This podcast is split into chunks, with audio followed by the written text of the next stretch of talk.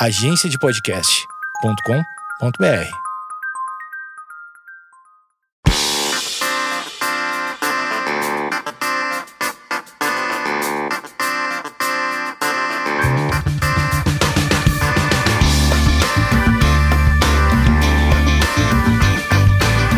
Esquizofrenóias no ar e nessa semana eu recebo uma pessoa que já esteve aqui de maneira presencial num, num passado distante, onde a gente se encontrava. E Dani Taranha, uma das pessoas mais ouvidas da rádio mundial, quer dizer, da rádio 89, mas do mundo inteiro, e também podcaster, ela que vai falar com exclusividade sobre o lançamento do seu novo podcast aqui. E aí, gente, Amanda querida, tudo bem? Tudo bem. Me conta aí do seu projeto novo antes da gente começar a entrevista. Tá bom. Primeiro, obrigada de novo pelo convite. Você sabe que Imagina. eu adoro participar, adoro o Esquizofrenóias. É, eu tô na Rádio Rock de segunda a sexta, das duas às cinco, e também aos domingos às onze da noite. E eu tô também na TNT, no podcast da TNT, o TNT Cast. Sai episódio novo toda sexta-feira, nas plataformas de áudio da sua preferência. Eu também fico no, no, na TNT, eu também faço a parte de premiação musical, né? Na... Sim, eu acho muito chique, eu assisto todas. Eu me sinto muito assim, hollywoodiana, quando eu faço apresentação. Eu fico orgulhosa de te conhecer. Eu falo, nossa, eu conheço ela. Porque é um momento, né? É uma redenção. É uma redenção, é um negócio ali pesado. E tô fazendo isso também. O TNT Cast tem o Gustavo, que já participou também aqui do Esquizofrenóias. É você e ele.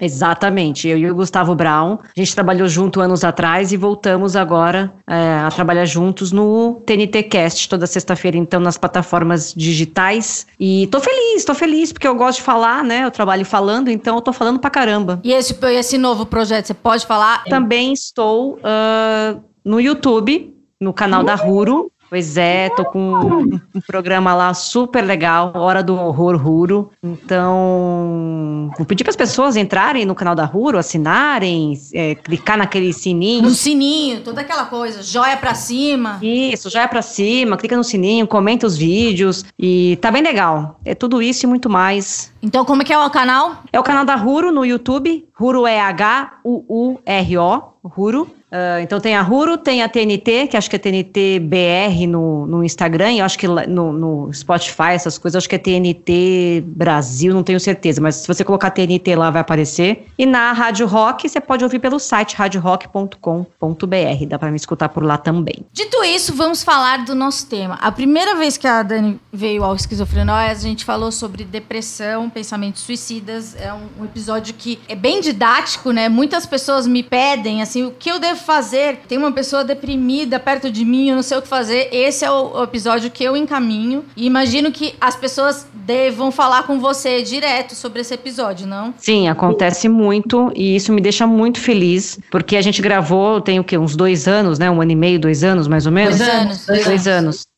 E, e, ainda assim as pessoas continuam me mandando mensagens dizendo que, que gostaram muito do episódio, que ajudou pra caramba. Na verdade, tem três anos. E mesmo assim, tá, tá vendo? Como a, a, gente não tem ideia do, do poder, né? Sim. Da comunicação. É muito legal isso. E quando a gente usa isso pra uma coisa boa, para ajudar as pessoas, é melhor ainda. Então, até hoje eu recebo mensagem sim, e eu fico muito feliz quando alguém entra em contato comigo por conta desse episódio do Esquizofrenóias, porque para mim foi muito bom. Uh, falar. também. Né, eu acho que falar sobre esse tema ali é para quem escuta é interessante, mas para quem fala é um pouco libertador também, né? Tipo, parece que você tira um peso, não que você estivesse escondendo alguma coisa, porque você não tá, mas parece que você colocar para fora é terapêutico, né? Então, Isso. me fez muito bem e faz as pessoas ficarem bem também. Então, eu tô fico muito feliz. Foi, foi demais.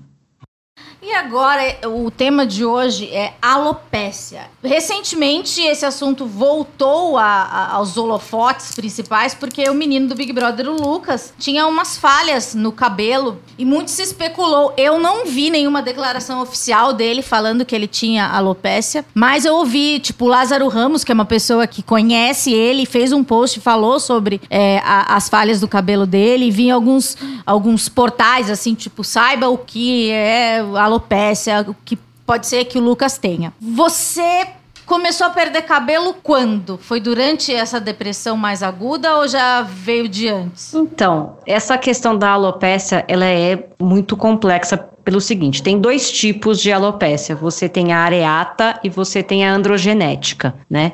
É, eu acredito, por experiência própria, não sou médica, que uhum. a do Lucas é a areata. E eu vou explicar a diferença entre as duas. A diferença é essa que médicos me contaram, tá? Estão dizendo aqui que eu não sou médica nem nada. Mas voltando pro meu caso, eu descobri, eu, um pouco depois de ter saído daquela crise de depressão que eu tive, que eu contei no, no episódio, né, que eu, que eu participei aqui. Tem mais ou menos uns eu não sei, cinco anos, seis anos mais ou menos. Peraí, depois de sair da crise depressiva que você teve noção. Isso já acontecia ou você só se deu conta quando você estava melhor? Sim, eu, isso já acontecia. Tá. É, mas a minha, diferentemente do Lucas, e aí eu entro na explicação dos, dos diferentes tipos de alopécia, a minha, ela é a androgenética. Qual que é a diferença? A androgenética não tem cura, ela é genética, como o próprio nome diz, e o jeito dela do, do cabelo cair é diferente da areata, que teoricamente é o que o Lucas tem. Né? A areata são pontos específicos. Então você tem uma rodelinha aqui, outra rodelinha uhum. ali. E essa do Lucas tem cura, sim. É, ela, o cabelo cai geralmente por conta de uma crise de, de, de é, nervosa, estresse, depressão. Uh, tem pessoas que arrancam o cabelo, né? Sim. Então tem essa característica. A minha, por ser genética, ela não cai em tufos, ela cai uh, de uma forma quase. Não, não chega a ser é, homogênea, assim, mas ela vai caindo na parte da frente, assim. Da, da... Como se fosse um homem com entradas. É, como se fosse entrada, só que na verdade, como, é, no caso de mulher, é como se, se a minha testa estivesse crescendo, sabe assim?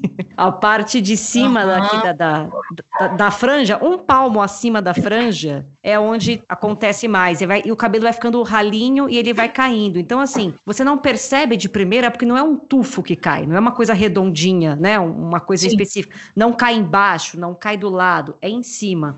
Então, se você tem um cabelo grosso ou se você tem, enfim, um cabelo mais armado e tal, você pode passar muitos e muito, e muitos anos sem perceber que você tem uma alopecia androgenética, por exemplo, porque dá para disfarçar, né?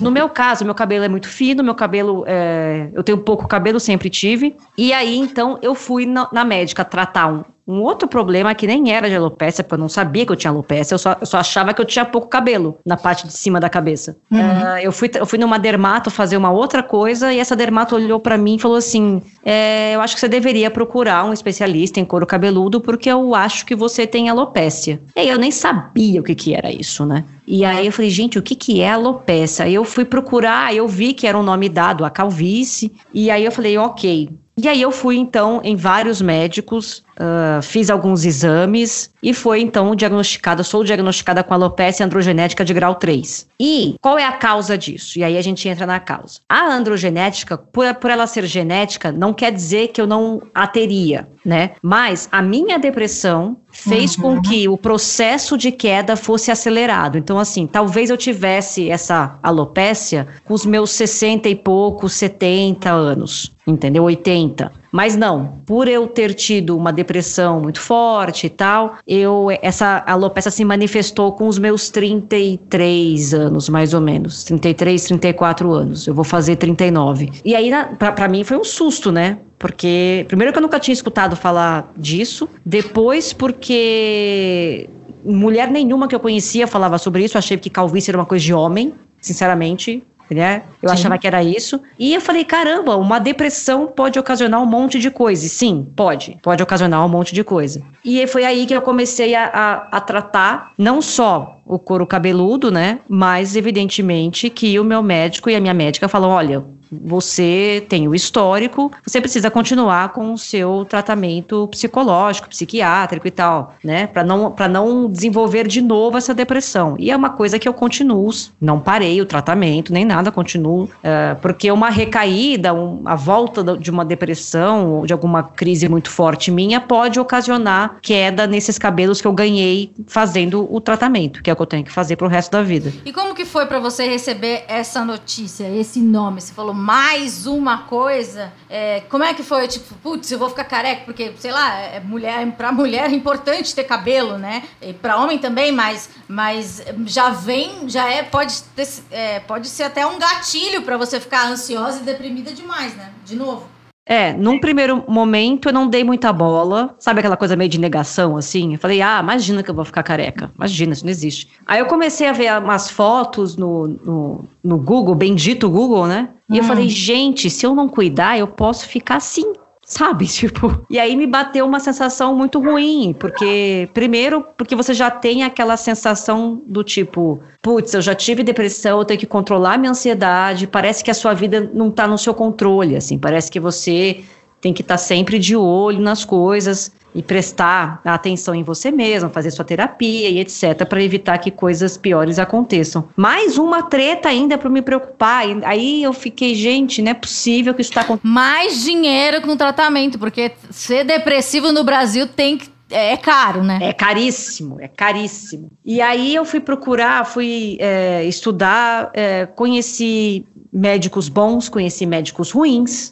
relacionados a, também à, à alopécia. Daí você foi num dermato relacionado. É, quem cuida mesmo de alopecia, quem cuida do couro cabeludo é o tricologista. Tá. É o sujeito que cuida disso. Uh, foi num tricologista que eu fiz os meus exames e, e, e, enfim. Porém, eu não trato com um tricologista. Eu trato hoje com uma biomédica que desenvolveu um tratamento específico para alopécia. É, já tratei com dermato também, especializado em couro cabeludo também. É, por, é, enfim, quem pode tratar? São dermatos, tricologistas e médicos que podem tratar alopecia. Nada relacionado à estética trata alopecia. Então, assim, eu recebi muita informação do tipo: passa óleo de rícino. Sim. Passa o creme, não sei das quantas. Babosa. Faça uma babosa, vai ficar ótimo.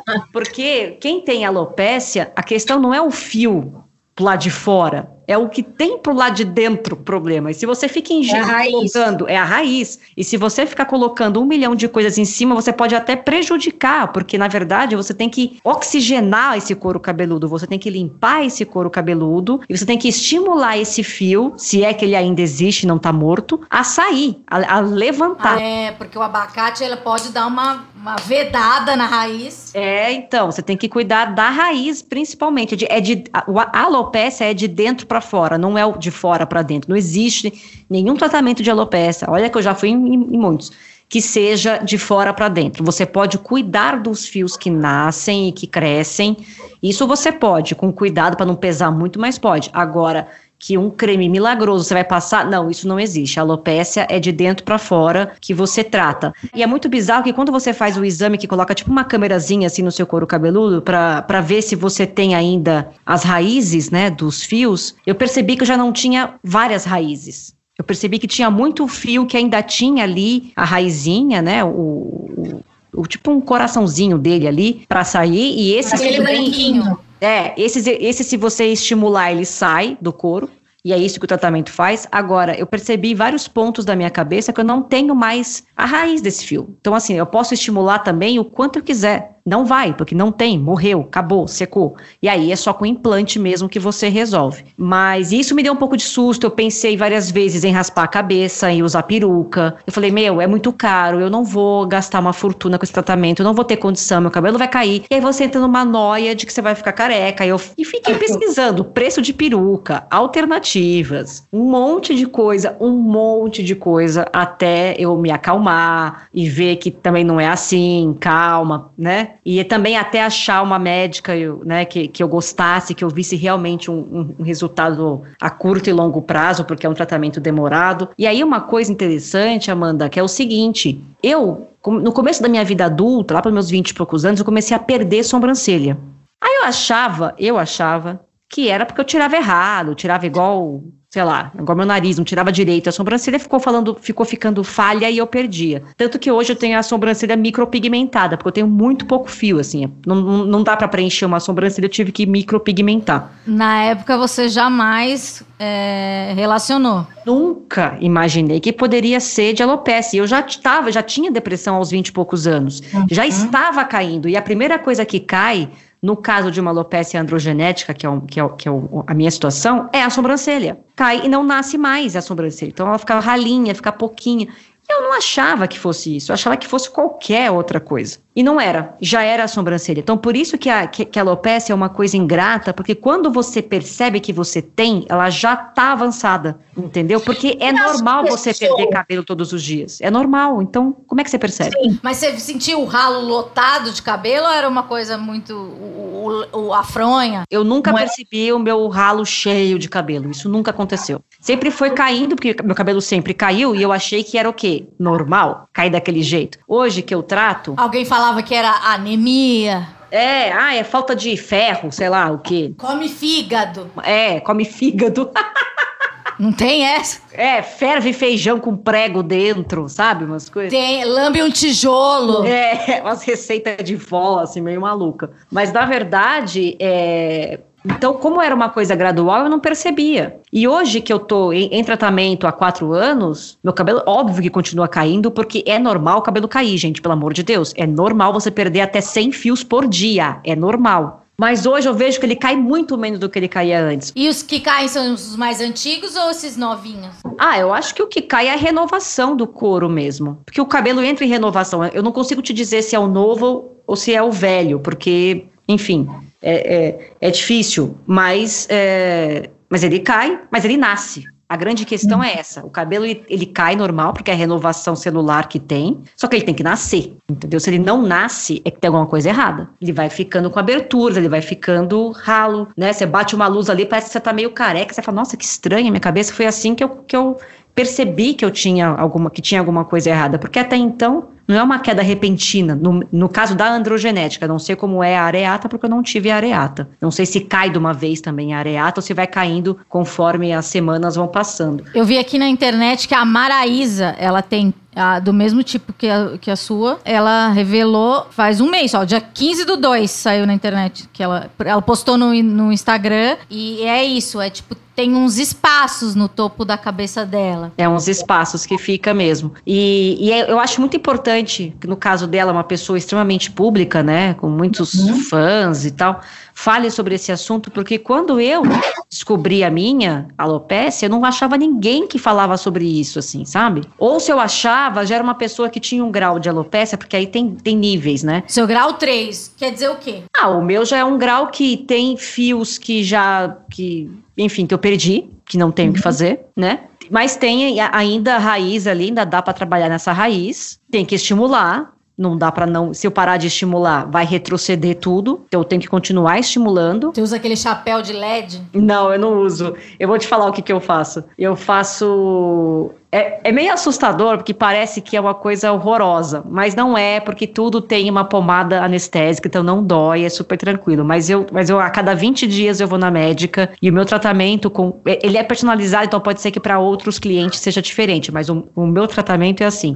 Um mês eu faço é, injeções, né, no couro cabeludo. Injeção de injeção? É, são injeções, Ai. são injetados é, vários líquidos no meu é, couro cabeludo. E aí depois tem aplicação de LED. No outro hum. mês eu tiro o sangue eu, do, do braço, enfim, eu, é, é retirado o meu sangue, é colocado num processador, trabalhado com uma coisa e é, e é aplicado também através de seringas no couro cabeludo. Gente, que coisa do futuro! É tudo do futuro. É uma dermo, é, como é que chama? Intradermoterapia. Aí tem a plasma, que é essa do sangue sangue. Aí eu intercalo com uma outra que é um tubinho redondo que já tem os ativos dentro, que ela vai tipo, tipo um microagulhamento assim na cabeça. E sempre ao final das sessões tem a sessão de LED também. Mas antes do LED tem essas injeções.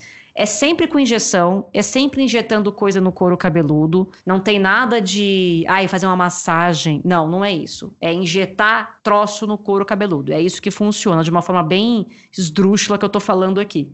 E, e, e, assim, eu, vai, eu, vou intercalando as técnicas, e aí zerou, volta, volta para a primeira e vou intercalando, mas sempre dessa forma, sempre injetando ativos, estimulantes e um monte de coisa que precisa ser injetado no couro. Esse negócio do plasma é muito legal, porque eu pego o meu próprio sangue também, e, e, é colocado ali porque tem um monte de coisa que, que faz crescer e nascer cabelo, estimula a célula. Então é, é, é meio, é meio bagunçado que parece que é uma tortura, mas não é. É super tranquilo de fazer, não dói. E o resultado é muito bom, porque assim, além de encher o espaço que eu não tinha, né? Que encheu outros espaços também automaticamente, porque você estimula o couro, e eu ganhei três franjas. Eu ganhei uma franja, assim? depois nasceu outra um pouco mais embaixo, depois nasceu outra um pouco mais embaixo. Eu tô com tufinhos de cabelo na região da, da franja aqui nascendo e crescendo porque está sendo estimulado. Não estava morto aquela região, não estava morto. Exatamente. Então está sendo estimulado. Então, assim, eu ganhei três franjas, então eu tô muito satisfeita. Altos penteados. Altos penteados. Consigo prender o cabelo, consigo fazer uma xuxinha, é uma coisa maravilhosa. Tô, fico muito feliz. E volta mesmo a autoestima da gente. A gente fica preocupado que, né? Porque, assim, uma coisa é você querer raspar a cabeça, outra coisa é você não ter opção. Que eu Sim. acho que a, a questão da alopecia é isso. Você não tem opção cai, cai. Ou você trata, ou você vai perder tudo. E quando você começou a falar pras pessoas, assim, ah, eu tenho alopecia, daí tipo aquelas pessoas, ah, meu Deus, você vai ficar careca. O quão prejudicial é essa declaração? Fala, eu já sei, minha senhora. A primeira impressão é que, assim, o que, que é a alopecia, né? Você fala, as pessoas não entendem, você tem que explicar. E depois que você explica, aí vem as receitas, né? Abacate, babosa, óleo de rícino, vem as receitas mirabolantes, que para um cabelo saudável, para um couro cabeludo saudável, deve super fazer efeito. Mas as pessoas têm que entender que quem tem alopecia não adianta fazer massagem, não adianta fazer nada, porque uh, não adianta. Enfim, não adianta. Aí fala assim: ah, usa o tônico tal. Sim, o tônico é um, é um tratamento que você também faz em casa, somado ao, ao tratamento das injeções, né, no couro cabeludo. Ele sozinho, para quem tem o tipo de alopecia que eu tenho, também não resolve. Uhum. Então, é óbvio que uma vez por mês eu vou na médica, faço isso, uso shampoos específicos, shampoos diferentes, depois eu explico sobre os shampoos, e ainda passo um tônico todo dia de noite na cabeça. São dois tônicos que eu revezo, um dia um, outro dia outro. É, esse, esse combo faz com que o seu cabelo seja saudável, nasça e cresça. Uma coisa só não é garantia que resolva, você tem que ter esse combinho. Então, assim, eu via a preocupação das pessoas, as pessoas queriam me ajudar, mas só que elas não sabem o que é isso. Então, uh, ao invés de ajudar, meio que, não, não que atrapalhavam, mas que eu ficava meio tipo, obrigado, mas eu não tenho o que fazer com essa informação, sabe? E aí uhum. eu, eu percebi que vem muito disso, porque as pessoas não falam sobre isso. Porque se as pessoas falassem sobre isso, era muito mais fácil de conversar, de você dar uma dica, de você poder ajudar alguém. Por isso que a Maiara, é a Maiara ou Maraísa? Maiara, né? Maraísa. A Maraísa. Por isso que a Maraísa, que, que é importante a Maraísa falar, para as pessoas saberem que mulher também tem calvície. Porque para o homem calvo, ser calvo, ele raspa a cabeça, ele vira o Jason Statham, Bruce Willis, sei lá, tá tudo certo, ninguém fala nada. Isso. Porque também é, os homens estão fazendo implantes e estão se tratando. Na, na, clínica que eu trato o meu, tá cheio de homem tratando. E agora tem aquele negócio de transplantar de um lado e, e fazer no outro. Isso rolaria para você ou não? Rola, rola rola eu fazer. Eles, eles tiram, ele é o tipo de transplante capilar que eles chamam de fio a fio. Você não tira mais um pedaço da cabeça para pôr, pra colocar. Não, você vai tirando fio por fio e aí você pega esse fio por fio e vai colocando uh, aonde precisa ser colocado. Daria para eu fazer sim. Só que mesmo eu fazendo esse fio com fio, eu não posso largar meu tratamento. Por quê? Uhum. Porque eu preciso continuar estimulando porque o meu é genético. Então eu tenho que continuar trabalhando com isso de alguma forma. É, eu não fiz ainda o implante porque, como eu estou conseguindo ter excelentes resultados com o meu tratamento, eu não vi necessidade de gastar quase 40 mil reais para fazer o implante de cabelo. É, tem gente que vai para outro país, né? Eu já vi isso. Ele realmente é bem caro porque é uma cirurgia complexa, não é uma coisa simples. É simples porque você fica acordado o tempo inteiro e tal. Mas assim, é, é uma cirurgia, né? Se a pessoa faz errado, você perde perde aquele fio saudável que você tem. Então, ele é um, realmente um procedimento caro. E eu, como eu tô, tô tendo um bom resultado com isso, estou feliz desse jeito, por enquanto eu não pretendo mexer. Mas falar sobre isso é muito importante, principalmente para as mulheres. Eu, quando eu pegava metrô, não estou pegando metrô porque estou de home office por conta da pandemia. Mas eu fiquei com a mania de reparar na cabeça das mulheres do metrô. E aí, qual é o índice de mulher por vagão? Olha, eu vou te falar que eu nunca peguei um um vagão que não tivesse pelo menos duas mulheres com suspeita de alopecia. E eu tenho certeza que elas não sabiam. Eu tenho certeza absoluta que elas não sabiam. É, né? Porque se a pessoa começar a se notar antes, vai evitar tanta coisa. Eu tinha muita vontade, às vezes, de cutucar a pessoa e falar: Oi, tudo bem? Desculpa incomodar. Mas assim, eu seria. Eu, eu acharia que seria muito, sei lá, babaca da minha parte fazer isso e apontar um, olha, você tá, vai ficar careca, cuidado. Eu, né, eu acho que seria ridículo da minha parte eu fazer isso, mas eu tinha vontade de falar para as pessoas, porque muitas mulheres acham que não é nada. E realmente pode não ser nada, mas pode ser alguma coisa. Então é legal você que tem uma suspeita ou tá com o cabelo muito ralo, principalmente na frente, assim, no, no, no topo da cabeça para frente, perto da Já franja. tem isso da sobrancelha, né? Eu lembro, uma prima minha, é, caiu a sobrancelha dela, tipo, em um determinado momento da vida dela, e, e o que a família falava que ela estava estressada. E, e, sim, ela também tem alopecia, mas a, foi exatamente, a primeira manifestação foi que ela perdeu uma sobrancelha inteira. E a partir desse. E, é, eu nunca tinha reparado. Depois de. Ela tinha uma sobrancelha grossa e depois virou uma sobrancelha ralinha. Sim, porque não volta, né? Não volta. Não volta. E eu acho muito bom que as pessoas ficam assim, ah, é estresse, e continuam vivendo a vida normal. Exato, né? Você mudou alguma coisa do seu estilo de vida, assim? Não, eu não mudei nada do meu estilo de vida. Meu estilo de vida é normal. Eu tive uma depressão que está curada, mas assim, gente, vamos parar de normalizar o estresse como se fosse legal ter estresse, como se fosse divertido ficar nervoso, como se fosse, sabe? Não, não é pra ter estresse, é pra, é pra tentar viver mais leve, entendeu? Tipo, é. ai, é estresse, é então nem precisa se cuidar porque é estresse já já passa. Não, cacete, não é que já já passa. Eu preciso arrumar formas de me sentir bem e ficar bem com o meu corpo também. Pro meu corpo responder de uma forma positiva também. Também eu acho meio, meio bizarro as pessoas é, falarem e como se fosse uma coisa normal e beleza, você tem que conviver com aquilo, porque você tá é. cansada. Não. É, é cê, a pessoa não cogita mudar alguma coisa no, no estilo de vida, porque o estresse tem que se acostumar, mas o estresse, a palavra mesmo, já, já é uma coisa que tá fora, né? Não é uma coisa que, que tá no seu controle. E, e, apesar de a gente nunca conseguir controle, mas não é uma coisa que, que você fala, ah, vou parar de ficar estressada. Você vai parar de ficar estressada se você porventura mudar de emprego ou começar uma terapia ou parar de se relacionar com essa pessoa ou parar de ter esse ou determinado comportamento, etc. É, é, é outra coisa. Estresse também é uma coisa meio glamourizada, né? Falar, ai, tô estressada. Não é legal estar estressado. Não, concordo com você. Eu acho que precisa parar com isso um pouco. Parar de achar que, a, que o estresse é uma coisa normal da vida do brasileiro, da vida da sociedade e a pessoa simplesmente não faz nada. Aí o cabelo cai, o estômago, aí pega gastrite, não sabe por quê. Não sabe. Aí a pele fica zoada, não sabe por quê também. Umas alergias que não sabe de onde vem, né? E aí você percebe que se você mudar seu estilo de vida, ou trocar de emprego, ou largar aquela pessoa, ou aquela amizade, ou aquele relacionamento, ou sei lá, fazer uma atividade física, comer um pouco melhor, dormir um pouco melhor, fazer uma terapia, você vai ver mudanças no seu corpo que você vai falar: olha, realmente eu não tenho gastrite, realmente era uma coisa relacionada ao sistema nervoso. E aí, quando você é. resolve um, você resolve tudo, né? É bem por aí que tem que ser. Você falou, é, você não falou, é, na verdade, é, com a pandemia, o seu, o seu, a sua rotina mudou, né? Você não vai mais para a rádio todo dia, você faz de casa. É, o que, que é, a pandemia fez com a sua saúde mental? Uh, no começo eu fiquei um pouco apavorada. Mas apavorada daquela do álcool gel, que todo mundo ficou higienizado? Eu fiquei apavorada porque você não sabe o que vai acontecer, né? A gente não sabia o que era isso, a gente nunca passou por isso, a nossa, nossa geração nunca vivenciou isso.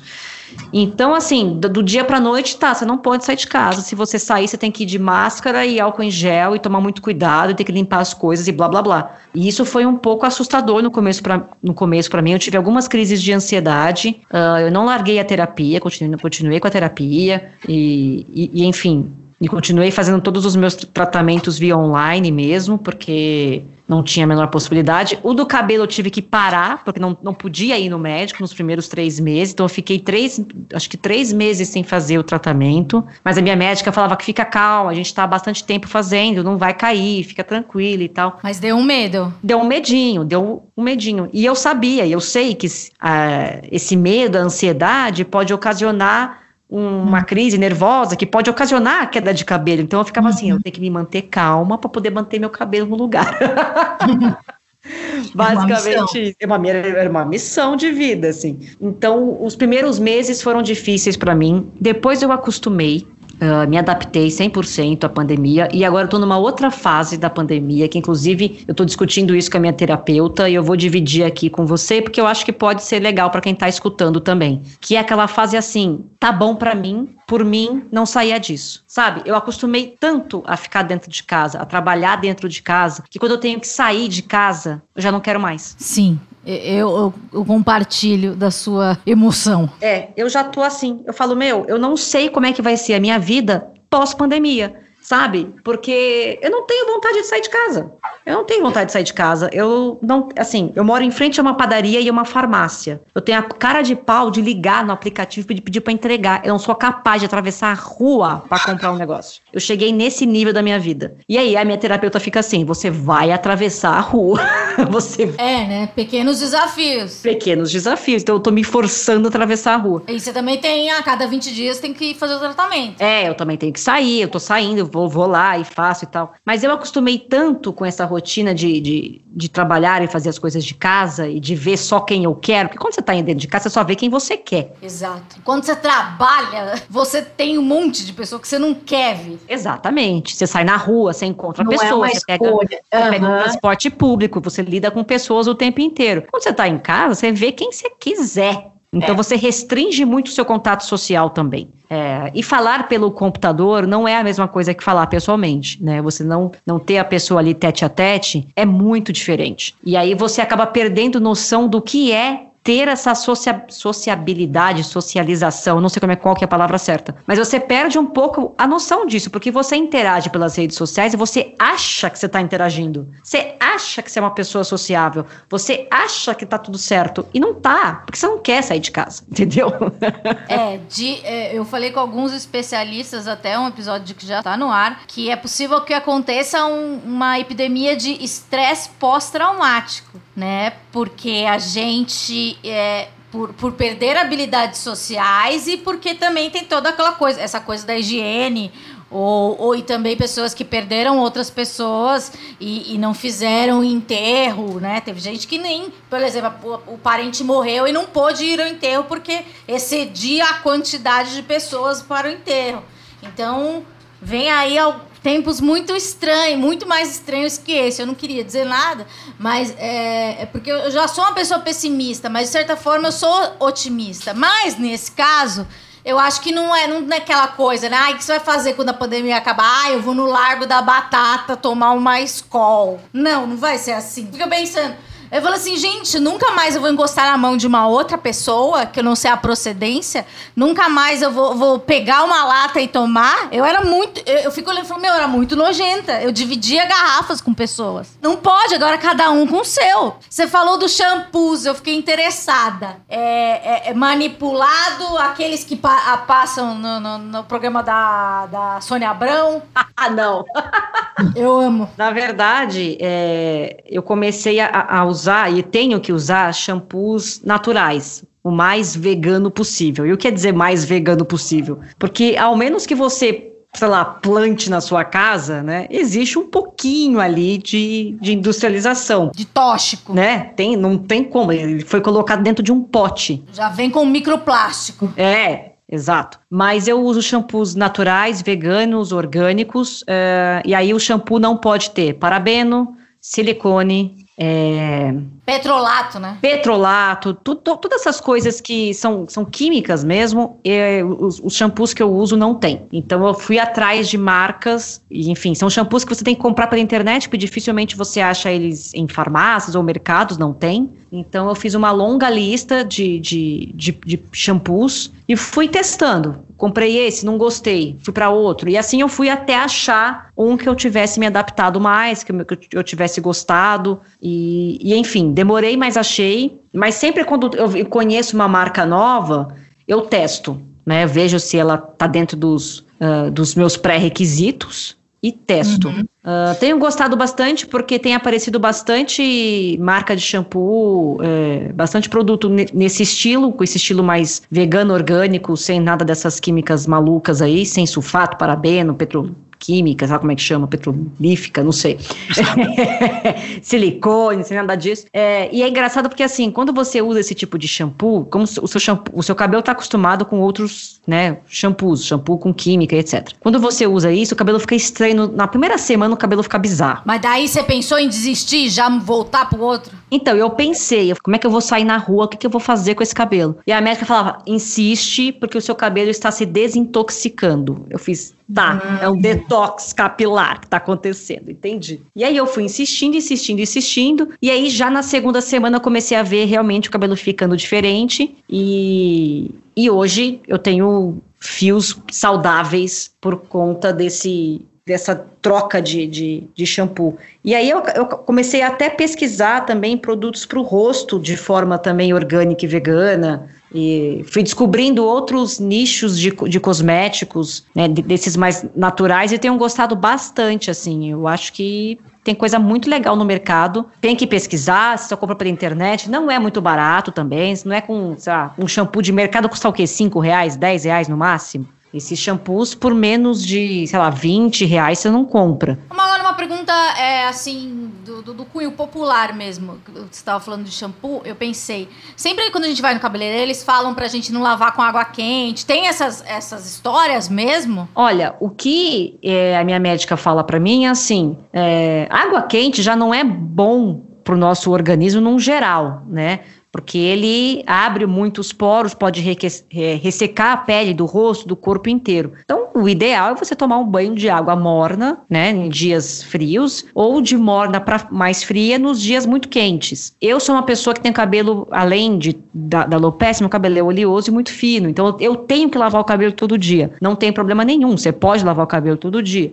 Tem gente que não precisa e tá tudo ótimo também. Cada um com seu cada causa. Você acha que a oleosidade também é, causa a alopecia? Nada a ver? Não. A, a oleosidade ela pode causar outros problemas de cunho de dermatite mesmo. Uhum. Mas a, a alopecia em si, ou ela é genética, né? Ou ela é causada por algum distúrbio emocional. Ela é sempre de dentro para fora, ela não é ao, contrário. É claro que se você faz um tratamento químico no cabelo, passou da linha, óbvio que o cabelo vai cair, né, gente? Pelo amor de Deus também, né? As pessoas que passam aqueles formol na cabeça para ficar com o cabelo liso, uhum. sabe? É óbvio que isso pode fazer cair o cabelo e vai arrebentar e vai cair. Mas não é uma alopécia, é uma coisa química que você jogou ali e deu ruim né? E o cabelo vai voltar a crescer normalmente. Agora, quem tem a areata, que é o caso que talvez seja o caso do Lucas e de uma outra amiga minha também que teve areata, você fazendo um tratamento com um período X de tempo assim, acredito eu que, pelo menos o da minha amiga, demorou uns seis meses e voltou ao normal e ela nunca mais teve. Mas ela teve aquele negócio de cair só numa região? Isso, só caiu um tufinho. Era um tufinho na lateral da, da cabeça, um pouco mais para cima, assim, perto da, do topo da cabeça, era um tufo, um pouco mais para o fundo, assim, uh, que caiu. E aí ela fez o tratamento uh, pro couro cabeludo para estimular e também fez um tratamento, foi fazer uma terapia, foi também é, descarregar essa esse estresse todo, né, que estava vivenciando, foi um tratamento em conjunto e em seis meses ela recuperou tudo e está vivendo hoje belíssima com seu cabelo maravilhoso, né? Então. Eu tenho um outro episódio que eu fiz com a Carol Queiroz que ela tem tricotilomania e ela, ela também fala isso publicamente. Ela tem uma falha no topo da cabeça. Então, se você está interessado nesse assunto, se você se identificou, você também pode ouvir o, o da Carol Queiroz, que ela também tem um problema de queda de cabelo, mas aí, no caso, ela provoca, né? Porque ela arranca, é um pensamento obsessivo, não, não sei. É, normalmente, eu, eu, eu, não, acho que eu não tenho isso, mas assim, em momentos de ansiedade já me vi é, procurando cabelos errados, né? Eu conheci uma pessoa que. É, isso acho que é um grau bem agudo, que ele arrancava o cabelo e ele comia a raiz. Gente. Sim. Eu já vi alguns casos nesse, nesses programas médicos que tem na TV a cabo de pessoas que comem o fio do cabelo depois tem que fazer uma cirurgia porque vira uma bola no estômago da pessoa. Tipo gato, né? Tipo gato, e é perigosíssimo. Você pode. Aquilo ali pode infeccionar algum órgão seu, é uma coisa que você. E a pessoa tem que tirar, assim. É tipo, eu vi uma, uma um programa que, pessoa, que, o cara tirou um quilo de cabelo do estômago da pessoa. Gente! Quilo de cabelo. Ela comia cabelo há muito, muito, muito tempo. Então a gente sabe que o cabelo não é, de, é uma coisa que, que, a gente digere, né? Exato, não tem como digerir aquilo. Então fica lá no estômago, fica lá e aí vai virando bola de cabelo, igual o gato tem bola de pelo. Só que o gato vomita a bola de pelo, né? Ele, ele nasce para isso, ele tem essa, essa função. Porque ele faz uma esfoliação natural. Exatamente, ele expulsa quando tá too much. A gente não, né? Fica lá. E aí vira um, um, um problema seríssimo também. Então, essas questões capilares a gente tem que prestar um pouco atenção e não, e não achar que é normal arrancar o cabelo porque tá estressado, ou não achar que é normal o cabelo inteiro cair porque tá estressado, entendeu? É, o estresse que é o problema, né? Você tem que resolver o estresse. Consequentemente, você vai resolver o cabelo ou a gastrite ou a alergia que você tem. Eu acho que as pessoas têm que ter um pouquinho mais de consciência e não, não, não romantizar o estresse, porque é prejudicial. E não normalizar também, né? Porque se é estresse é normal, ah, é normal, é estresse, não é normal. Não, não é normal. Tem alguma coisa te sobrecarregando, seja no trabalho, seja em relacionamento, seja em qualquer outra coisa. Então, é, tirar essa sobrecarga de você é saudável demais, é para o seu bem, é o seu futuro, é a sua saúde. Então, não normalizar a sobrecarga, sabe? Não achar que é legal, que é bacana você fazer milhões de coisas ao mesmo tempo e você tá cheio de trabalho, você não ter tempo para se cuidar. Não, não é legal isso, gente. Isso não é nem um pouco bacana. Então, é, eu acho que a gente tem que parar de, de romantizar e começar a, a olhar para a gente mesmo e encarar os nossos problemas, porque eu acho também que muitas vezes a pessoa está num, num, num, desespero, está numa angústia, está numa ansiedade, e ela também tem um pouco de, de, de receio de verbalizar isso, de colocar isso para fora, de resolver, então ela acaba jogando, é, tapando o sol com a peneira, sabe? Sim. Mas então, assim, é, a gente. Eu sei que para muitas pessoas não é fácil a gente encarar o nosso eu verdadeiro, mas é libertador quando você passa por esse processo. Então, criem coragem de se olhar no espelho e de falar: não, eu preciso resolver esse, esse meu lado, sabe assim? E entrar em contato com você mesmo e, de, que nem, e depois descobrir né, as coisas legais, que nem a gente falou no episódio de depressão. Como é legal quando a gente tá bem, né? Porque quando a gente tá, tá zoado, a gente não.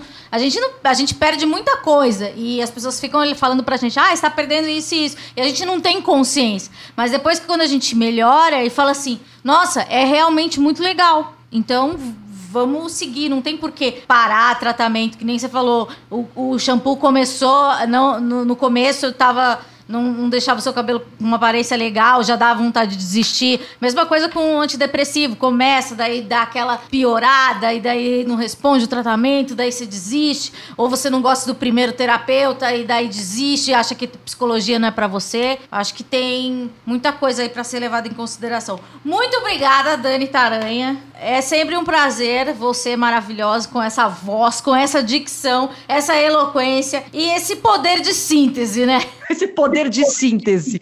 É uma pessoa que trabalha com o tempo, ela sabe quanto Exatamente. tem que durar as coisas, ela já, né? uma pessoa um pouco, um pouco mais objetiva e clara. Obrigada. É, quem quiser achar a Dani nas redes sociais, e ela já falou de todos os mil trabalhos que ela tem, entrem no Instagram dela, Danetaranha, e daí tem os links para as coisas, né? Exatamente. No meu Instagram, Danetaranha, Dania com E. Tem tudo lá, tem até um linkzinho na bio com umas coisas que, que eu faço para vocês sabe, conhecerem um pouco do meu trabalho. E no, no, no meu feed do Instagram tem um vídeo que eu postei do antes e depois do meu tratamento de alopécia. E aí, ah, quando você vê o antes, aí você fala: Meu Deus do céu. Porque, enfim, eu me olho no espelho todo dia, as pessoas me veem e não acham, ah, mas não, não deveria ser tão e assim. Qual, qual o tempo de um vídeo pro outro? Do que? Ah, um tempo de. Acho que é um ano de diferença, se não sei Um ano. Eu acho que é um ano de diferença de um vídeo pro outro. Eu vou, bom, eu vou repostar esse vídeo, né? Você que tá ouvindo esse podcast, você já deve ter visto que eu repostei. Mas é que a gente tá gravando aqui, então tô falando pra Amanda que eu vou repostar esse vídeo quando o programa for pro ar, justamente para as pessoas verem a diferença do antes e depois de, de tratamento, porque eu acho que isso encoraja as pessoas a buscarem ajuda.